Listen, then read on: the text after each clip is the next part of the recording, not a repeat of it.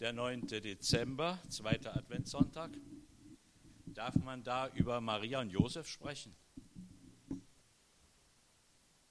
Darf man? Okay, danke. Ich bin ja so glücklich, dass wir keine Perikopen haben, so wie die Kirche das hat. Da ist für jeden Sonntag genau der Bibeltext vorgeschrieben fürs ganze Jahr, was gepredigt werden darf. Wir haben die Bibel das ganze Jahr und das Wort Gottes gilt immer. Halleluja. Ja, preis dem Herrn. Ich habe mich gefreut, wir haben schon manches gehört, heute Morgen Zeugnisse und Reden Gottes. Es ist ein Vorrecht, in der Gemeinde des Herrn sein zu dürfen, wo Gott redet. Amen. Lass uns aufschlagen das Matthäusevangelium, Kapitel 1.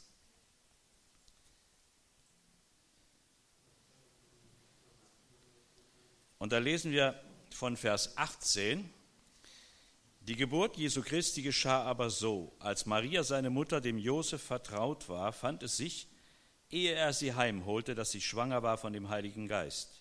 Josef aber, ihr Mann, war fromm und wollte sie nicht in Schande bringen, gedachte aber, sie heimlich zu verlassen.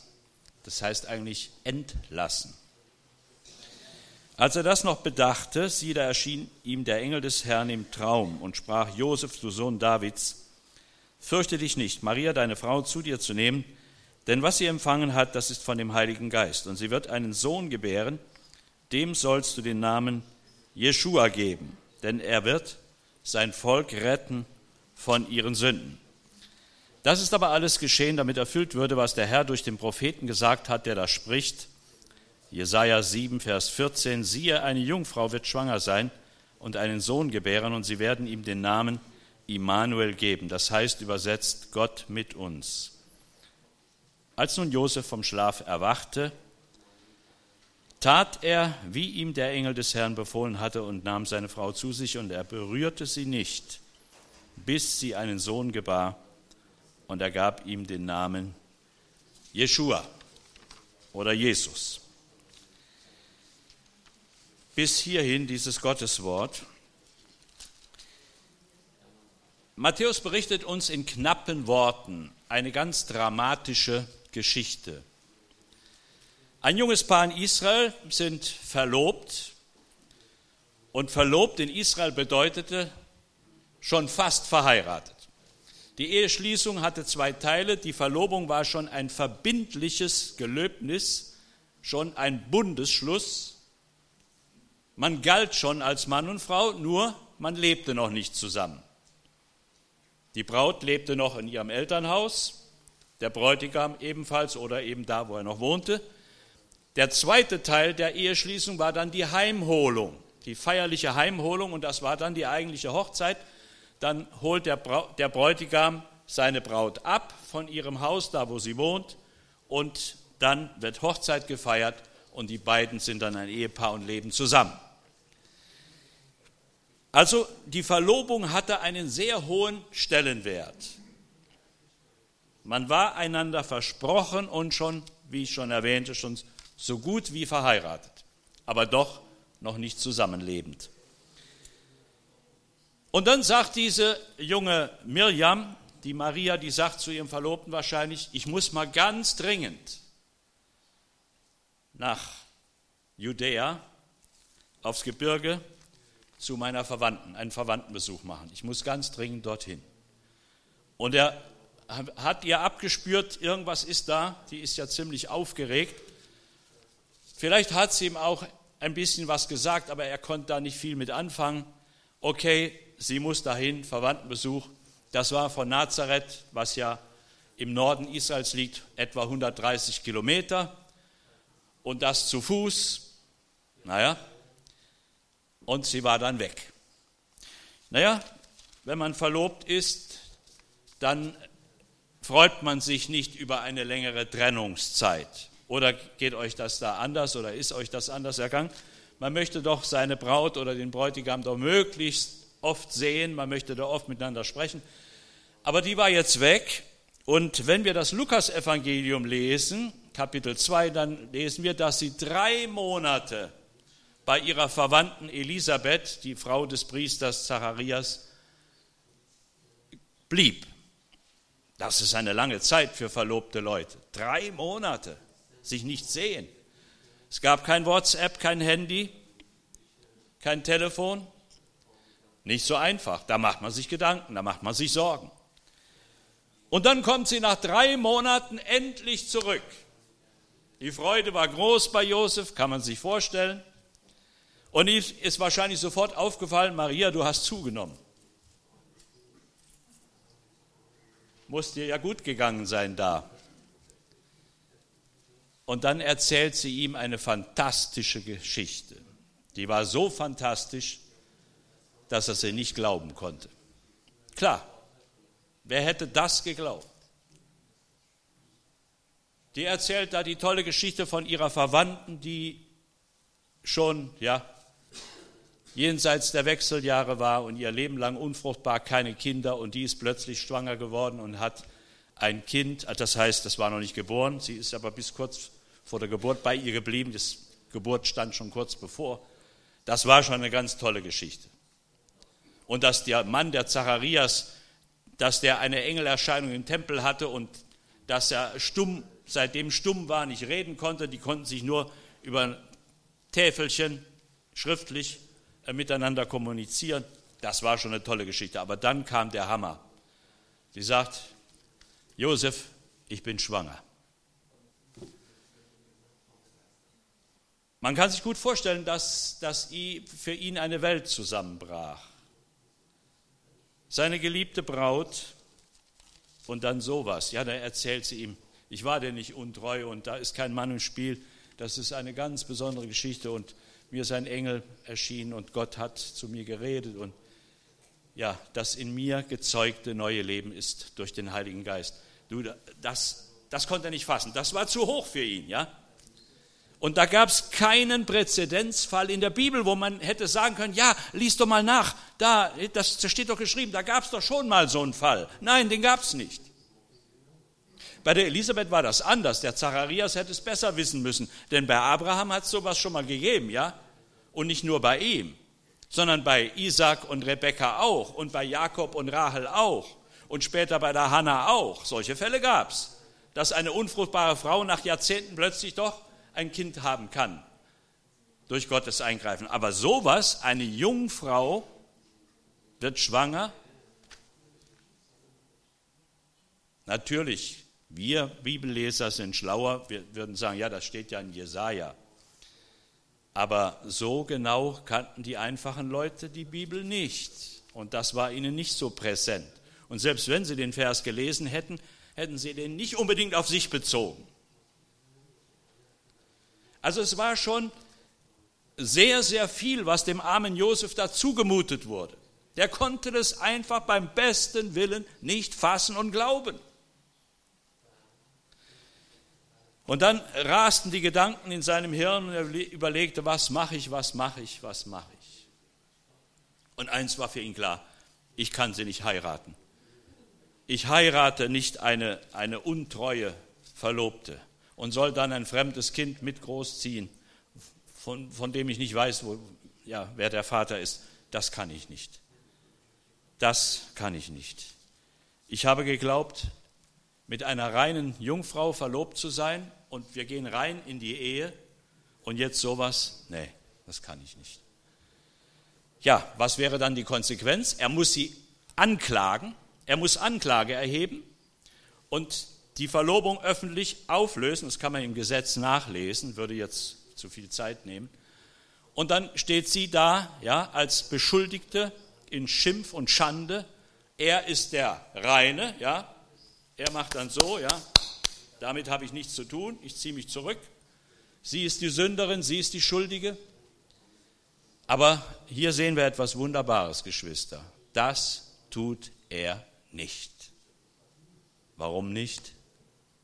Er hat sie doch geliebt. Seine Liebe war nicht von dieser, von dieser Art, wie sie heute oft anzutreffen ist. Ich liebe dich. Nein, das heißt, ich liebe mich. Und dazu brauche ich dich. Und wenn du mich verlässt, dann hasse ich dich. Nein, bei ihm war Liebe wirklich Liebe. Es war keine Eigenliebe, es, er liebte sie wirklich. Und weil er sie liebte, wollte er sie nicht öffentlich bloßstellen, bestrafen, in Schande bringen, demütigen. Die muss es jetzt mal kriegen, die muss ihre Strafe kriegen.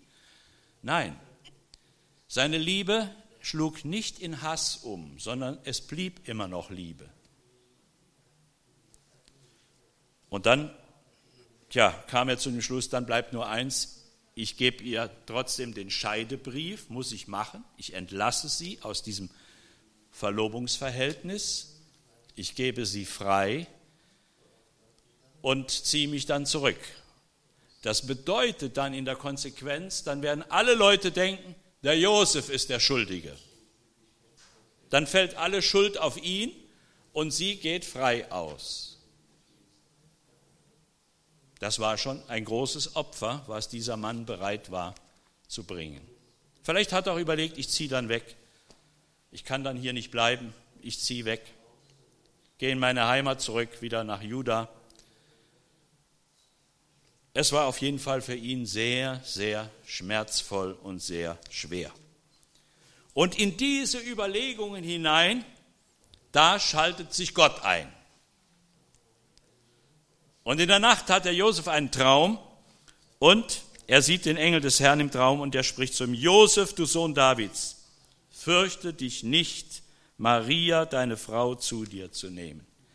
Denn was sie empfangen hat, das ist von dem Heiligen Geist. Sie ist dir nicht untreu geworden. Das, was sie dir erzählt hat, ist wahr. Es ist wirklich ein Wunder Gottes. Gott hat eingegriffen. Jede Zeugung, jede Geburt ist ein Wunder. Gott kann auf irgendeine Art neues Leben entstehen lassen. Für ihn doch gar kein Problem. Und dann kriegt er noch eine Information. Es wird ein Sohn sein. Es gab noch keinen Ultraschall. Es wird ein Sohn sein. Dem sollst du den Namen Jeshua geben, denn er wird sein Volk retten von ihren Sünden. Eine kurze Botschaft, eine kurze Information, die aber das Leben dieses Josef total veränderte. Denn als er wach wurde, was hat er da gemacht? Oh, das war aber ein merkwürdiger Traum. Da muss ich mich jetzt erstmal beraten gehen, da muss ich mal mich an kundige Leute wenden und da, ob das, na, ob das von Gott war, ich weiß ja nicht. Nein, als Josef vom Schlaf erwachte, tat er, wie ihm der Engel des Herrn befohlen hatte und nahm seine Frau zu sich. Der hat geglaubt. Der hat nicht gezweifelt. Der hat klar erkannt, diese Botschaft ist von Gott. Und jetzt gibt es nur noch eins, keine Diskussion, kein Wenn und Aber, es gibt nur noch eins, Handeln. Und zwar sofort. Also die Hochzeit anberaumt. Ich weiß nicht, wie schnell die das machen konnten. Vielleicht innerhalb von 14 Tagen schon oder drei Wochen, keine Ahnung. Auf jeden Fall ziemlich kurzfristig. Und er holte sie heim. Die Hochzeit wurde gefeiert. Und ihm war das egal, wenn dann das Kind zur Welt kommt, wenn dann die frommen Tanten vielleicht nachrechnen und sagen, na, na, ob das da alles so koscher war, das war ihm egal. Er wusste, meine Maria ist treu geblieben. Und das war die größte Freude für ihn. Und Gott hat uns armen Schlucker erwählt für seinen Plan. Der hat was Großes vor. Das ist eine Sache, die hat es noch nie gegeben. Und das, dazu hat Gott gerade uns erwählt. Das hat ihn mit Freude erfüllt und er hat mit ganzem Herzen dazu ein Ja gehabt. Wunderbar. Das zeigt uns, Gott sucht sich schon die richtigen Leute aus. Der hat sich schon den richtigen Mann da ausgewählt, diesen Josef, dieser Bauhandwerker. Wir sagen Zimmermann, aber dieses äh, griechische Wort Technon, das bedeutet ein Baufacharbeiter, Bauhandwerker. Nicht Zimmermann in dem Sinne von Schreiner. Holz war sehr knapp und sehr rar in Israel. Es gab sehr wenig Wald, aber die haben Häuser aus Stein gebaut. Deswegen gibt es auch heute noch so viele uralte Ruinen, weil die aus Stein waren. Wenn die aus Holz gewesen wären, wäre nichts mehr da. Ja, aber also man könnte sagen, ja, ein Häuserbauer. Schöner Beruf. Und diesen Beruf hat Jesus auch erlernt. Er hat Häuser gebaut. Da war auch ein bisschen Holz dran, aber das meiste war Stein und Lehm. Ja, aber die Geschichte ist ja hier nicht zu Ende. Jetzt müsste man Lukas Kapitel 2 lesen. Aber das liest vielleicht jemand am nächsten Sonntag oder in zwei Wochen, ich weiß nicht. Aber der Matthäus lässt das aus und das ist auch ein Hinweis, dass das Lukas-Evangelium wohl älter sein muss als das Matthäus. Er wusste, das hat der Lukas schon berichtet, er hat das schon alles detailliert geschrieben, brauche ich nicht erwähnen. Er geht hier weiter und bringt hier eine neue Information, die der Lukas in seinem Evangelium nicht drin hat. Und er schreibt dann hier, Kapitel 2, Vers 1, als Jesus geboren war in Bethlehem in Juda, zur Zeit des Königs Herodes, siehe, da kamen Weise aus dem Morgenland nach Jerusalem. Hier steht, als Jesus geboren war, nicht wurde, geboren war. Der war längst geboren. Das war schon Fakt. Der lebte. Und zwar, wo war er geboren worden? In Bethlehem in Juda. Warum immer der Zusatz in Juda? Ja, es gab zwei Bethlehem. Schon mal gelesen? Steht alles in der Bibel. Es gab, gab noch ein Bethlehem und das lag nicht in Juda, sondern im Norden, im Stammesgebiet von Sebulon. Äh, Josua Kapitel 19, Vers 15 kann man das nachlesen. Also zwei Bethlehem. Deswegen finden wir hier immer den Zusatz Bethlehem in Juda. Wir haben mal 15 Jahre in Rimbach gewohnt, im Odenwald. Es gibt auch noch in Rimbach im Bayerischen Wald. Da haben sich Leute schon vertan, die sind in eine falsche Gegend hingefahren, wollten zu uns. Ja, da waren noch nicht die Navis noch nicht so sehr. In Bethlehem, im Brothaus, zur Zeit des Königs Herodes. Er war schon geboren. Und dann kommt auf einmal ein ganz exotischer Besuch. Weise aus dem Morgenland. Weise Männer kommen da an. Gelehrte. Es steht hier nicht, wie viele das waren. Es können drei gewesen sein, ist so die traditionelle Annahme. Das können auch zwei gewesen sein, das können auch vier oder fünf gewesen sein, spielt keine Rolle. Es waren mehrere. Hier steht nicht, dass es Könige waren, ist nicht erwähnt, das hat später so die Legende daraus gemacht. Aber Fakt ist, dass diese Leute, im Urtextwort steht hier Magos, das ist eine Bezeichnung, so hießen früher die in Persien, die Zarathustra-Priester. Und diese Bezeichnung wurde dann auch allgemein angewandt auf die Gelehrten, die sternenkundig waren, also Astronomen und auch Astrologen. Ne? Das war bei denen damals so ziemlich vermischt. Da wurde diese Bezeichnung angewandt. Das waren also ja, gelehrte Leute, die hatten auch mit alten Schriften und so weiter zu tun.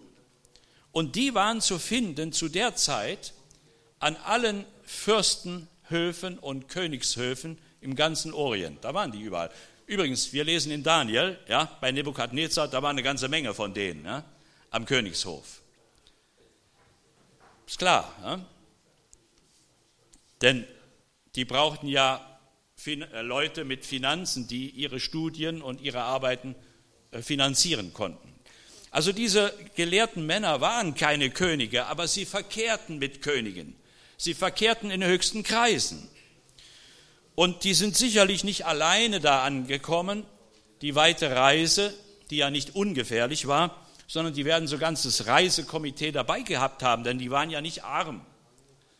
Die werden schon Diener und Knechte dabei gehabt haben, auch zu ihrem Schutz. Und jetzt kommen die da in Jerusalem an, das gab Aufsehen in der Stadt. Was sind das für Leute, wo kommen die denn her? Ja, wo kommen die denn her? Wo kamen sie denn her?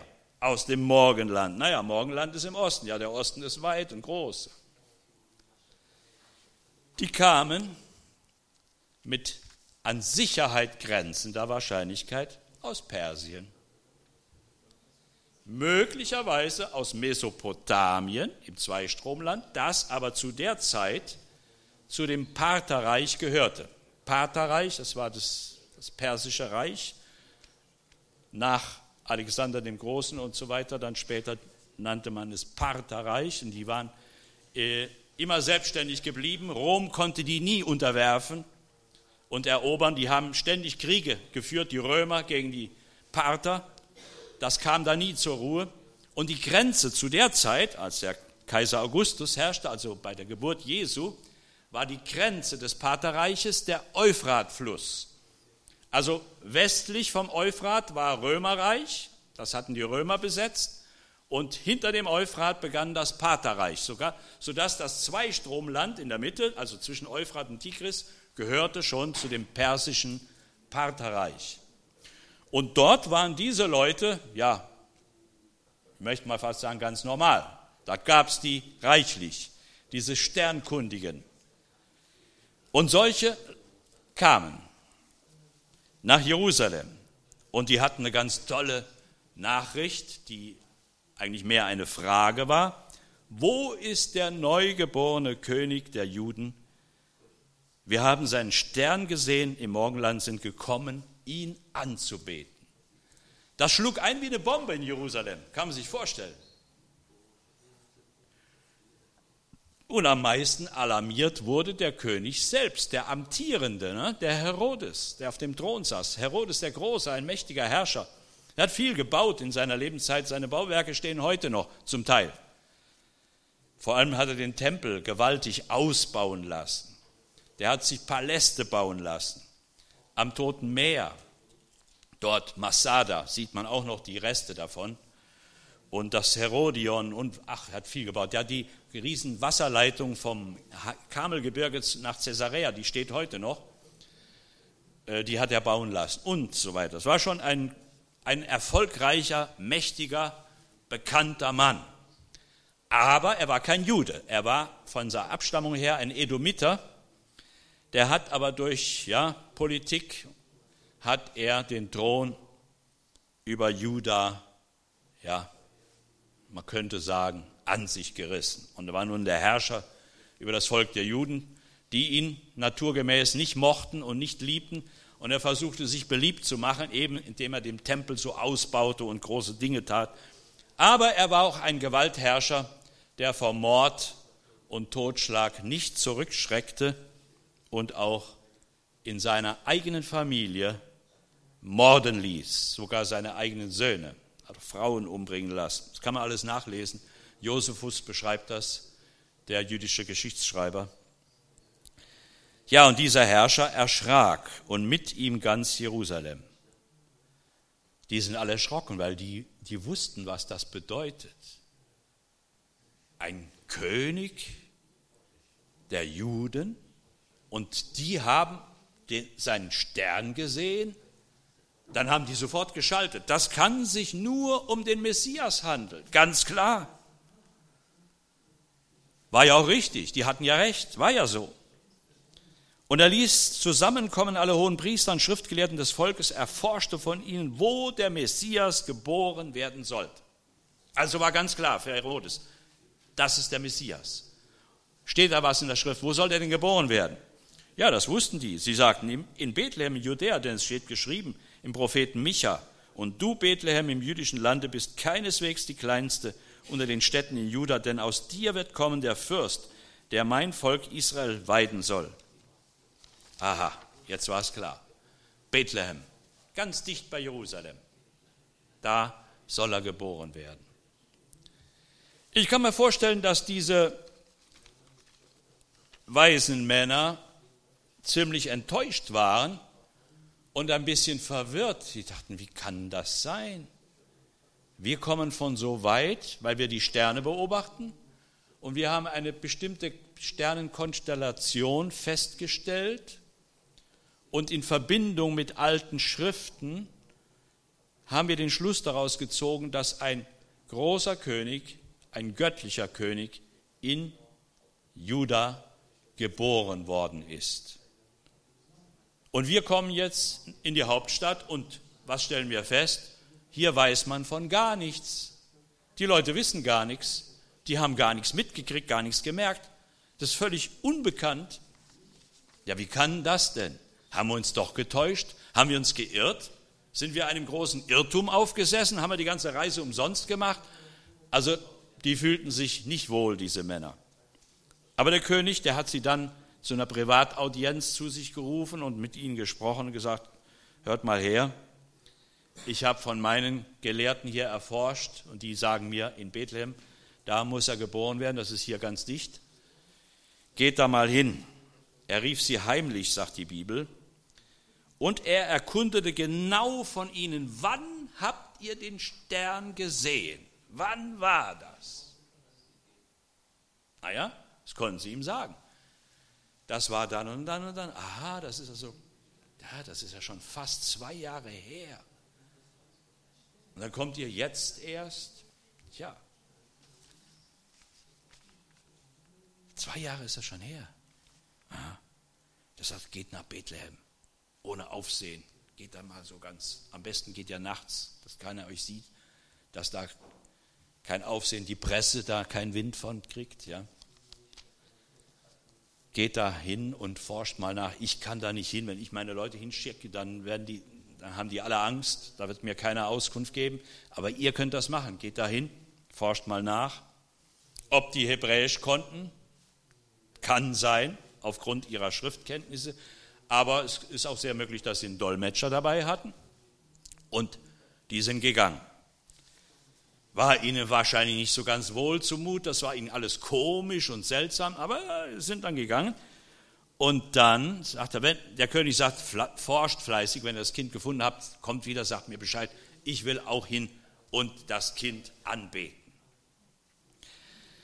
Ja, und dann zogen sie hin und dann geschah etwas zu ihrem Trost. Sie sahen den Stern wieder. Und die Bibel sagt, er ging vor ihnen her, bis er über dem Ort stand, wo das Kindlein war. Sie wurden hoch erfreut, als sie den Stern sahen. Das müssen zwei verschiedene Dinge gewesen sein. Einmal die Sternkonstellation, die sie gesehen hatten, dort in Mesopotamien. Und jetzt ein Stern, der vor ihnen hergeht, das ist so nicht möglich, ja, diese Entfernung. Das muss ein besonderes Licht gewesen sein, ein übernatürliches Licht das ihnen den Weg zeigt und dann über dem Haus stand. Haus, ja, nicht Stall, Haus. Jesus blieb nicht zwei Jahre lang im Stall. Die wohnten in einem Haus, ganz normal. Ein übernatürliches Licht. Wir hatten einen lieben Bruder in Brasilien, Adelino Machado dos Santos. Schwester Hildegard hat ihn auch gut gekannt. Und es war ein kleiner Brasilianer, der war Baptist und dann hat er die Geistestaufe erlebt und brannte für Jesus und hat dann viele Jahre als Prediger, als Evangelist gewirkt und viele Seelen zum Herrn geführt. Viele Menschen haben sich in seinen Dienst bekehrt und das Markante, er war ein einfacher, demütiger Mann, aber in seinem Dienst geschahen Zeichen und Wunder, Krankenheilungen, Dämonenaustreibungen. Aber der erlebt das auch, der war ständig unterwegs und da war zu der Zeit damals, das war in den 1930er Jahren, da war noch viel Urwald in dem Gebiet. Und da war der oft im Wald unterwegs und musste auch manchmal übernachten. Der hat ein übernatürliches Licht gesehen. Es gab damals noch keine Taschenlampen. Und er im dunklen Wald, der wurde mal vom starken Regen überrascht, dann musste er da bleiben, konnte nicht weg. Ein übernatürliches Licht hat ihm den Weg gewiesen. Und dem ist er gefolgt. Also Gottes Mittel und Möglichkeiten sind einfach unbegrenzt. Und das Markante ist, das ging öfter so mit dem Licht, aber als die Taschenlampen aufkamen, war das Licht weg. ja, Gott ist ganz praktisch. Ne? Ja, und sowas muss das bei denen auch gewesen sein. Er zeigte ihnen das Haus und dort kommen sie hin zu einem Haus. Die werden natürlich nicht die, die, die Leute jetzt in der Nacht da überfallen haben im Haus. Die werden sicherlich in die Herberge gegangen sein, da in die Karawanserei. Man kann heute noch sowas da sehen, die kann man heute in Israel, auch da in dem Gebiet, kann man sehen. Ich bin selbst mal da gewesen. Das war meist ein quadratischer Bau mitten der Hof, wo man dann die Tiere anbinden konnte und in dem Karree waren dann die Unterkünfte, wo dann die Reisenden übernachten konnten. Da werden die übernachtet haben, waren ja doch ein paar Leute, ne? und dann bei Tag angeklopft haben an dem Haus. Und die Bibel sagt, sie gingen in das Haus, fanden das Kindlein mit Maria, seiner Mutter. Josef ist nicht erwähnt. Also bei Tag, der war auf der Arbeit, ganz klar, Häuser bauen. Ne? Der muss doch die Familie ernähren. Der war nicht da. Aber die Maria war da. Und was machen diese Männer?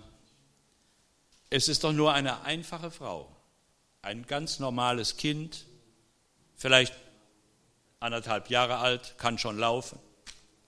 Ganz normal, ohne Heiligenschein. Aber was machen diese Männer? Sie fallen nieder und das bedeutet, die haben sich niedergeworfen mit dem Gesicht zur Erde.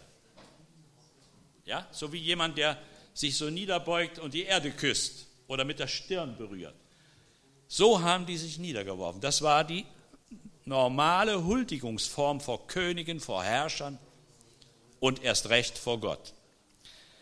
Und sie beteten es an. Die waren überzeugt, dieses Kind ist nicht einfach nur ein Menschenkind. Dieses Kind ist göttlichen Ursprungs. Ja, wie kommen die denn zu diesen Gedanken, diesen Annahmen? Nun, die haben bestimmt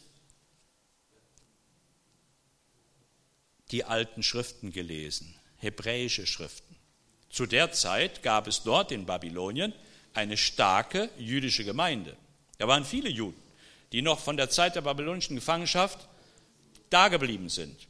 Die blieben auch noch Jahrhunderte dort. Später ist ja der, der babylonische Talmud dort entstanden. Also die jüdische Gemeinde dort im, im Zweistromland, die war stark. Später ist sogar der Apostel Petrus dorthin gereist und hat das Evangelium zu den Juden dort gebracht. Und diese gelehrten Männer, die, denen war auch die Torah bekannt. Die hatten auch Kontakte mit Juden, die wussten um die heiligen Schriften der Juden. Die haben sich sehr dafür interessiert und die werden manches gelesen haben. Die werden auch gelesen haben, 4. Mose 24, das wollen wir mal aufschlagen. 4. Mose 24.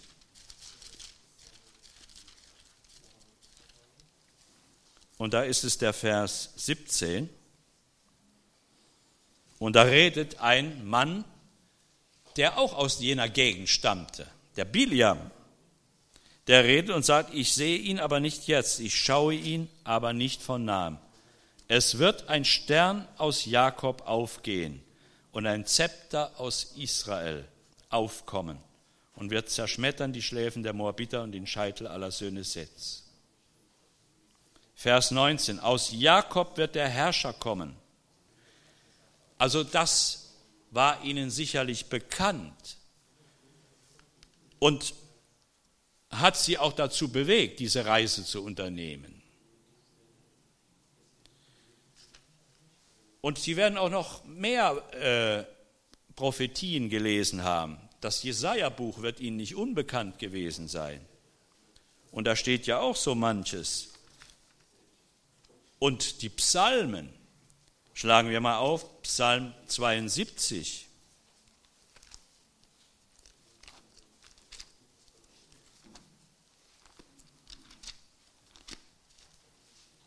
Psalm 72. Da steht, das ist eine Weissagung, eine Prophetie über den Messiaskönig. Und da heißt es dann, Vers 9, Vers 7, zu seinen Zeiten soll blühen die Gerechtigkeit und großer Friede sein, bis der Mond nicht mehr ist. Er soll herrschen von einem Meer bis ans andere und von dem Strom bis an die Enden der Erde. Euphratstrom ist hier gemeint. Vor ihm sollen sich neigen die Söhne der Wüste und seine Feinde sollen Staub lecken. Die Könige von Tarsis und auf den Inseln sollen Geschenke bringen.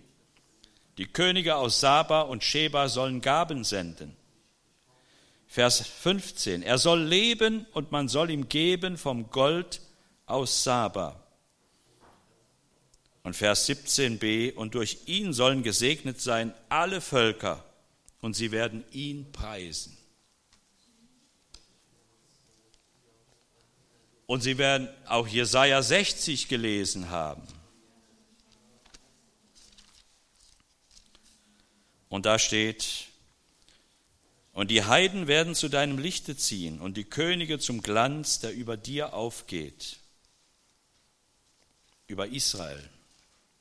Vers 6, denn die Menge der Kamele wird dich bedecken, die jungen Kamele aus Midian und Eva. Sie werden aus Saba alle kommen, Gold und Weihrauch bringen und des Herrn Lob verkündigen.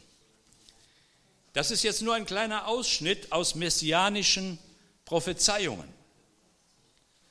Und diese Männer, diese Ausländer, die haben das schon ein bisschen erfüllt. Die haben so eine kleine Anzahlung gebracht. Denn das, was da Jesaja prophezeit hat und auch im Psalm steht, das wird sich erst noch erfüllen. Wann denn? Im tausendjährigen Reich. Wenn dieser König herrschen wird über die ganze Erde, regieren wird von Jerusalem aus. Und diese Leute, die haben schon die Prophetie so ein kleines bisschen erfüllt, ne? so ein Angeld gegeben.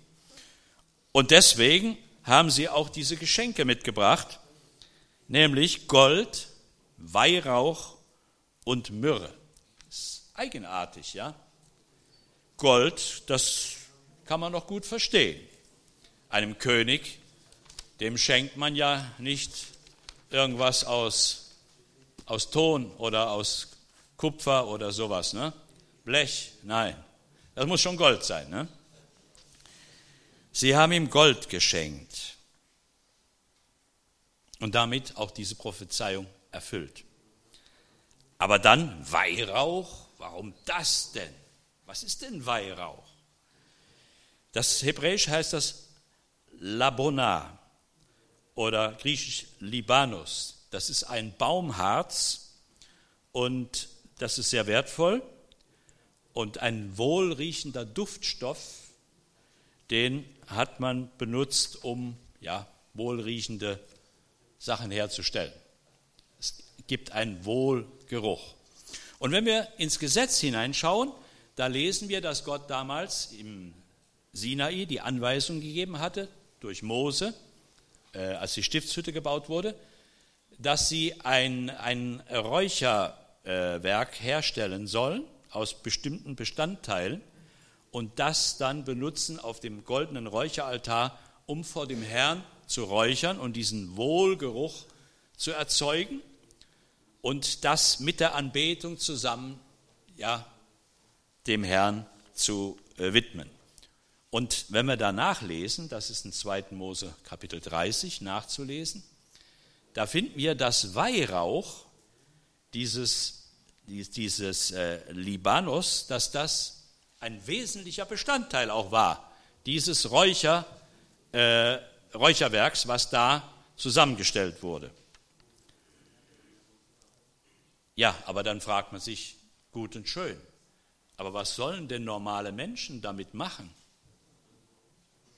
Da lesen wir im Gesetz, dass dieses Räucherwerk für die Priester war und der Anbetung Gottes diente in der Stiftshütte und später im Tempel, im Heiligtum. Das durfte und konnte nicht irgendjemand einfach so zum Privatgebrauch sich anschaffen oder zusammenstellen und dann zu Hause benutzen und dann da so räuchern, damit sein Haus gut riecht, so wie andere Leute Räucherstäbchen haben und sowas. Das diente der Anbetung Gottes. Und warum schenken die, diese Leute das denn diesem Jesuskind? Nun, das ist ein wunderbarer Hinweis. Das Gold, das sie geschenkt haben, weist schon dahin, darauf hin, er wird ein König sein. Nun, das haben sie ja von Anfang an gesagt, schon als sie nach Jerusalem kamen. Wo ist der neugeborene König? Er wird ein König sein, er wird ein Herrscher sein, er wird einmal ein Reich einnehmen und er wird einmal regieren, er wird herrschen. Nicht nur symbolisch, sondern tatsächlich. Also Gold und Weihrauch. Nun, die hatten irgendwie eine Ahnung davon oder waren sie einfach so von Gott geleitet. Das weist darauf hin, er wird auch ein Priester sein. Der Priester, der durfte dieses, diesen wunderbaren Weihrauch benutzen zur Anbetung Gottes. Und dieses Kind wird ein Priesterkönig sein. Und genau das sagt ja die Bibel. Wenn wir lesen Hebräerbrief, er wird sein ein hoher Priester nach der Ordnung Melchisedeks. Also gebührt ihm Weihrauch. Und dann hatten sie noch etwas, Myrrhe. Was ist das denn? Hebräisch heißt das Mor oder interessant, griechisch hat, heißt das Smyrna. Smyrna, so wie die Stadt Smyrna. Myrrhe, auch ein wohlriechendes Baumharz zur Herstellung wohlriechender Salben. Das haben sie ihm geschenkt.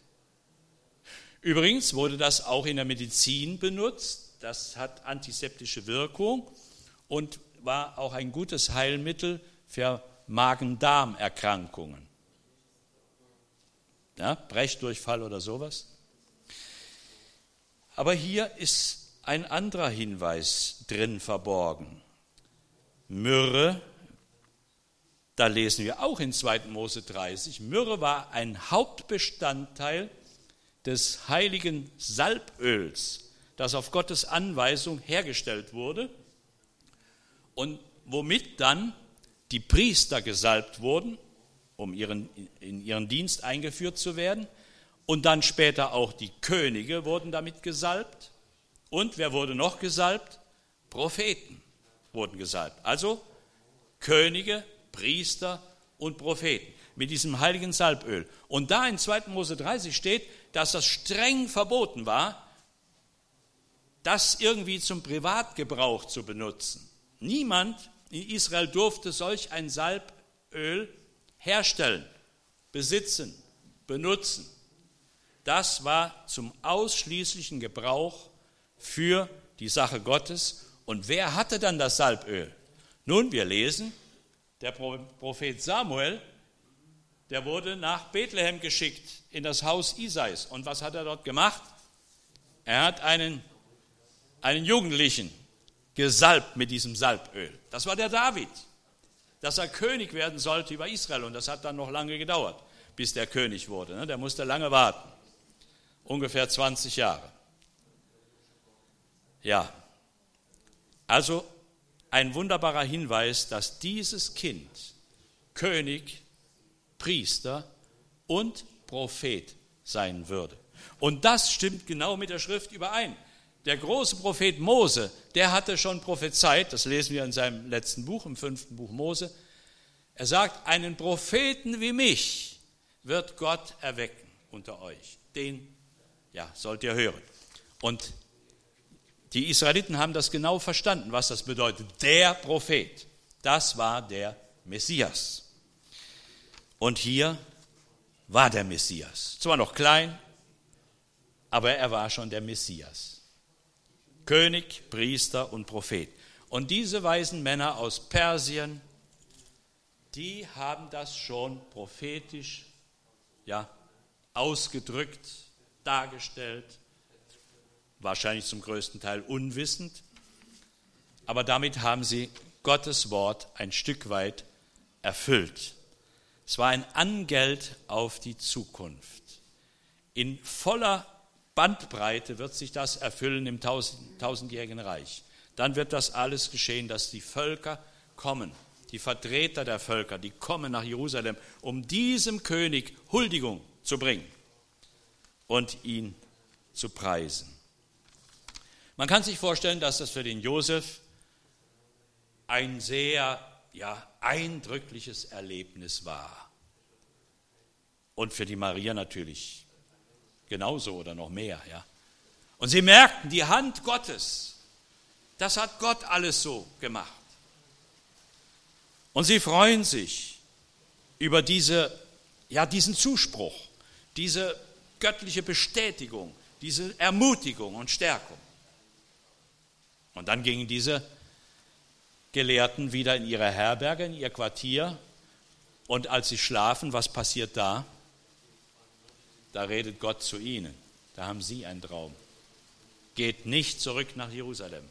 Geht nicht zu dem Herodes. Der ist falsch. Der spielt falsch. Geht auf einem anderen Weg in euer Land zurück. Er trachtet dem Kind nach dem Leben.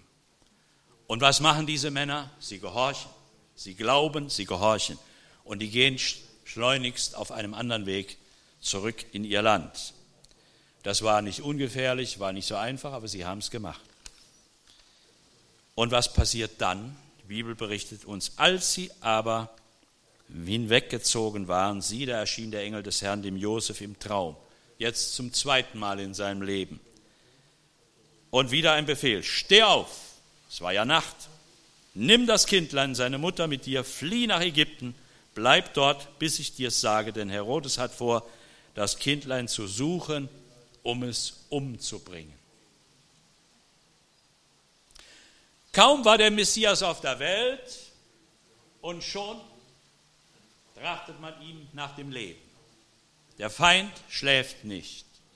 Der Teufel war immer bemüht, die Pläne Gottes zu durchkreuzen. Hat er immer versucht. Das zieht sich durch die ganze Bibel. Aber Gott sorgt vor. Und er hat hier den richtigen Mann. Der Josef, der zögert nicht, der zaudert nicht, der überlegt nicht lange, der packt sofort alles zusammen und ab nach Ägypten. Warum nach Ägypten? Nun, auch in Ägypten gab es eine starke jüdische Kolonie. Dort lebten viele Juden. Zum Beispiel der berühmte jüdische Philosoph Philo, der lebte dort der, zu der Zeit in Alexandria, der hat auch viel geschrieben. Da war also eine große jüdische Diaspora-Gemeinde, dort konnten sie also hin und hatten sie keine Sprachprobleme. Und sicherlich konnten sie da auch Leute finden, die ihnen Unterstützung geben oder einen Job, eine Arbeit, eine Unterkunft. Allerdings war es nicht ungefährlich, denn der Arm des Herodes, der reichte auch bis nach Ägypten. Der konnte dort auch seine Spitzel haben und Leute, die so in seinen Diensten standen und ihm was zutragen. Also es war in jedem Fall gefährlich. Aber es gab nur eins, das tun, was Gott gesagt hat die gefährliche Reise unternehmen und jetzt im Exil im Ausland leben. Geschwister, das Gold, was Sie geschenkt bekommen haben, hat jetzt schon gute Dienste getan. Ne? Das konnten Sie gut gebrauchen. Ohne diese, dieses Goldgeschenk hätten Sie vielleicht die Reise gar, mit, gar nicht machen können. Sie waren nämlich arme Leute. Das bestätigt die Bibel. Als sie nämlich Jesus im Tempel darstellt, Lukas 2, was haben sie da geopfert? nur zwei Turteltauben. Das war das Opfer für arme Leute. Normalerweise hätten sie ein, äh, ein Jungstier opfern müssen oder Schafe, aber für arme Leute war, war das zugestanden, da tun es auch zwei Tauben. Sie waren arm, aber das Gold hat ihnen geholfen. Gott sorgt vor. Halleluja. Gott sorgt vor. Gott plant. Jetzt waren sie dort in Ägypten. Wie lange, wissen wir nicht. Vielleicht ein Jahr, vielleicht zwei Jahre, vielleicht drei Jahre, wir wissen es nicht. Ist auch nicht wichtig. Aber eines Tages, da redet Gott zum dritten Mal zu Josef in der Nacht und sagt, steh auf, nimm das Kind und seine Mutter, kehre zurück ins Land Israel. Die Leute, die dem Kind nach dem Leben trachteten, sind gestorben. Du kannst zurück. Er hat immer die neuesten Nachrichten direkt von ganz oben. Ne? Bevor es in der Zeitung steht, hat er es schon gewusst. Also Gott ist viel moderner als WhatsApp und diese ganzen Sachen. Habt ihr das gewusst? Ja. Und wieder gehorcht der Mann sofort und bricht wieder auf. War nicht so einfach, der Pflegevater des Messias zu sein. Ne? Keine leichte Aufgabe, kein bequemes Leben. Aber doch ein Leben im Glaubensgehorsam Gott gegenüber, im Dienste des Herrn. Und jetzt lesen wir was Interessantes. Als er aber hörte, dass Archelaus in Judäa König war, anstatt seines Vaters Herodes, fürchtete er sich dorthin zu gehen. Das bedeutet, er hatte vor, wohin zu gehen? Na, wieder nach Bethlehem. Der wollte in Bethlehem wohnen, der wollte in Judäa leben. Warum wohl? Ja, gut, er stammte von dort, aber der Hauptgrund wird gewesen sein, er wusste ja auch um die messianischen Verheißungen und Prophezeiungen. Und er glaubte, und nicht mit, mit, mit Recht eigentlich, glaubte er, der Messias muss hier in Judäa aufwachsen, der muss hier leben. Wahrscheinlich war er auch dadurch bestärkt worden, als, als sie im Tempel damals waren, das Kind dargestellt hatten, da kam der alte Simeon und hat über das Kind geweissagt. Da kam die alte Hanna. Ja, also immer wieder Reden Gottes, Fingerzeige, Bestätigungen. Und so hat er geglaubt, wir müssen in Bethlehem wohnen. Denn da, nach der Schrift, soll ja der Messias dort geboren werden, ist er ja auch, dann soll er auch dort wohnen, dort bleiben. Hatte er nicht Unrecht. Aber Gott hatte einen anderen Plan. Das ist auch interessant. Und jetzt hat er Angst, dorthin zu gehen. Denkt, der Sohn, der ist nicht besser als sein Vater. Der wird genauso dem Kind nach dem Leben trachten. Der fürchtet ja auch um seine Position, um seinen Thron. Und er wird gebetet haben, der Josef, und dann heißt es, im Traum empfing er Befehl von Gott und zog ins galiläische Land. Das war das vierte Mal, dass Gott im Traum zu ihm geredet hat und ihm einen Befehl, einen Auftrag gab. Und wieder gehorcht er aufs Wort und kam und wohnte in einer Stadt mit Namen Nazareth, damit erfüllt würde, was gesagt ist durch die Propheten. Er soll Nazoräer heißen. Dass der Josef in Bethlehem hatte wohnen wollen, dass, wenn er das durchgeführt hätte, hätte Jesus später in seinem Dienst weniger Probleme gehabt. Stimmt's? Denn daran haben sich ja die ganzen Frommen am meisten gestoßen, weil sie sagt, wer ist der denn? Wo kommt der denn her? Da aus Nazareth, Galiläa. Ach, steht doch nichts in der Schrift. Was soll denn aus Nazareth Gutes kommen? Der kann doch nicht der Messias sein, unmöglich. Hätte er damals sagen können, ja, ich komme aus Bethlehem. Oh, da wären die alle hellhörig geworden. Da hätten die gesagt, da steht doch was in der Schrift. Oh, das müssen wir dann mal genauer prüfen. Die Sache ist doch ernst zu nehmen. Aber so hatten sie einen Stolperstein. Der ist ja aus Nazareth. Ha, kannst du vergessen. Und doch war es der Plan Gottes. Ist interessant. Gottes Pläne sind anders als unsere menschlichen Pläne. Ne? Der Petrus hat auch mal gemeint, als Jesus sagte, er muss nach Jerusalem gehen und er wird dort gegeißelt und verspottet und getötet werden. Und er sagte, nein, das widerfahre dir bloß nicht. Und da wird er von Jesus scharf zurechtgewiesen. Du denkst, was menschlich ist und nicht was göttlich. Gottes Gedanken, sagt Jesaja, sind höher als unsere Gedanken. Und seine Pläne sind höher als unsere Pläne. Wir verstehen oftmals die Wege Gottes nicht, auch in unserem Leben. Warum macht er das so? Das wäre doch jetzt viel einfacher so. Ja, warum denn so schwierig? Warum muss ich so einen Umweg machen? Ich könnte doch da den kürzeren Weg. Ja, Israel durfte auch nicht den direkten Weg von Ägypten nach Kanaan ziehen damals. Die mussten einen großen Umweg machen durch die Wüste. Gott, diese Umwege sind oftmals Gottes Wege. Hast du auch schon Umwege machen müssen in deinem Leben? Das Entscheidende ist das Ergebnis, das Ziel. Halleluja. Er sollte der er sollte der verachtete Nazarener sein.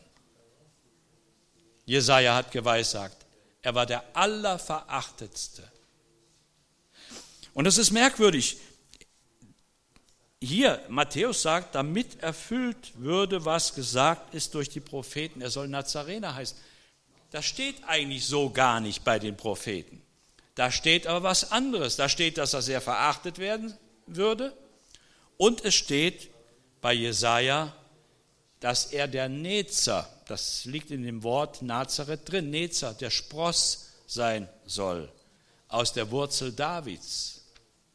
Das war eine messianische Prophezeiung, die hat sich voll erfüllt im Leben Jesu, also doppelt. Der verachtete Nazarener und der Spross aus der Linie Davids, der verheißende Spross, der messianische Spross. Wir können manchmal Gottes Wege und Gottes Methoden und Gottes Reden nicht verstehen. Aber wir sind gut beraten, wenn wir es immer so machen wie der Josef. Amen. Der hat gehorcht. Kriegt einen Befehl, einen Auftrag, er tut's. Er gehorcht. Hat auch nicht immer alles verstanden, aber er hat's getan. Halleluja. Gott hat sich den richtigen Mann auserwählt. Hoffentlich sitzen hier viele Josefe heute Morgen. Leute, die Gott gehorchen, die kann Gott gebrauchen. Halleluja. Keine Menschen, die Hass im Herzen haben, die Bitterkeit im Herzen haben, die Groll und Hader im Herzen haben, die sind für Gott unbrauchbar. Aber Menschen, die ein Herz voll Liebe haben und die Gott glauben und gehorchen, das sind die, die er gebrauchen kann, auch wenn sie nicht immer alles verstehen. Aber sie tun das, was Gott sagt. Halleluja! Gott hat seinen Sohn in eine Familie gegeben, wo Liebe unter den Eheleuten herrschte. Die Maria, das noch zum Schluss, es heißt ja hier, als er sie dann heimführte und dann heiratete auf dem Befehl Gottes, er berührte sie nicht. Der hat geheiratet und es gab keine Hochzeitsnacht. Nix. Da gab es auch vorher nichts. Ne? Und jetzt sind sie schon verheiratet, immer noch nichts. Ja? Der musste mindestens sieben Monate warten. Sechs Monate noch die Schwangerschaft und nach dem Gesetz, nach der Geburt, noch mal einen guten Monat. Das hat er alles gemacht. Aber hier steht nicht, wie die katholische Kirche das lehrt, sie blieb die ewige Jungfrau. Das ist Unsinn. Das ist unmenschlich. Deswegen ist da so viel Elend in der katholischen Kirche. Zölibat ist unmenschlich, ungöttlich. Wie viel Elend ist daraus entstanden? Die ganze Kindesmissbrauch und all diese schrecklichen Dinge. Das ist nicht von Gott. Gott ist ganz anders. Hier heißt es, er berührte sie nicht. Und dann ist kein Punkt, sondern ein Komma.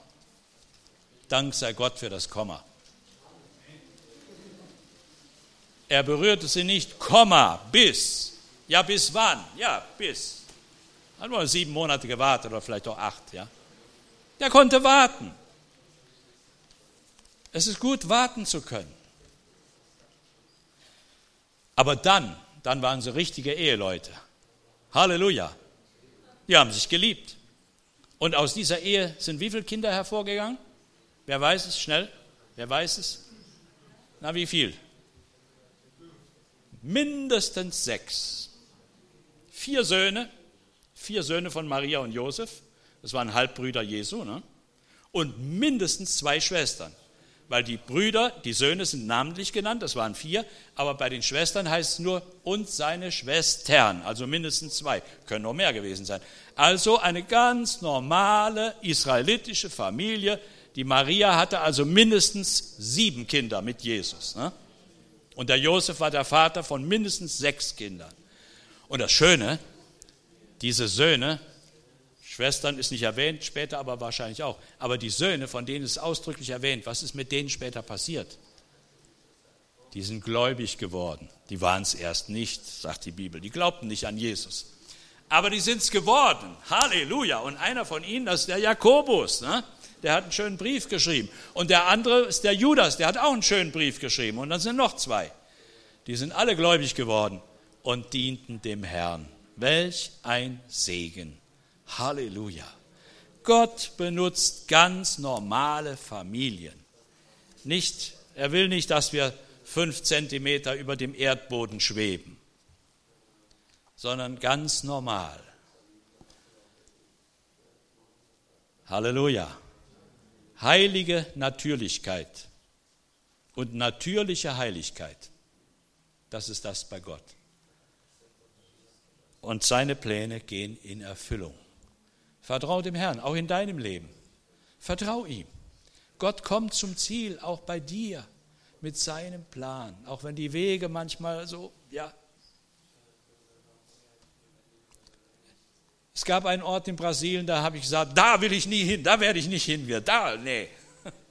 Genau dort hat Gott mich hingeschickt. Und wie war ich später so froh, dass ich da hingegangen bin. Was war das für ein Segen? Und da habe ich doch gemerkt, Gott ist doch viel schlauer als ich, ne? viel klüger als ich.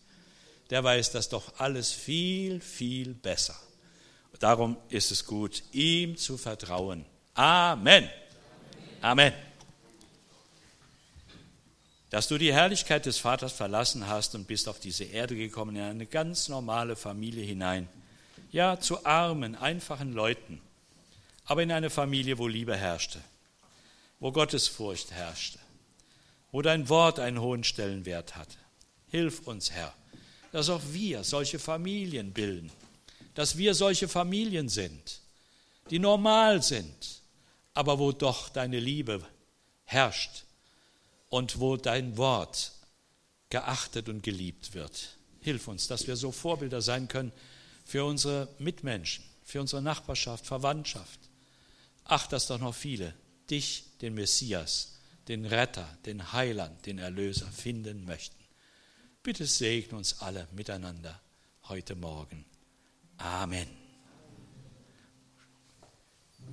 Wer möchte noch beten?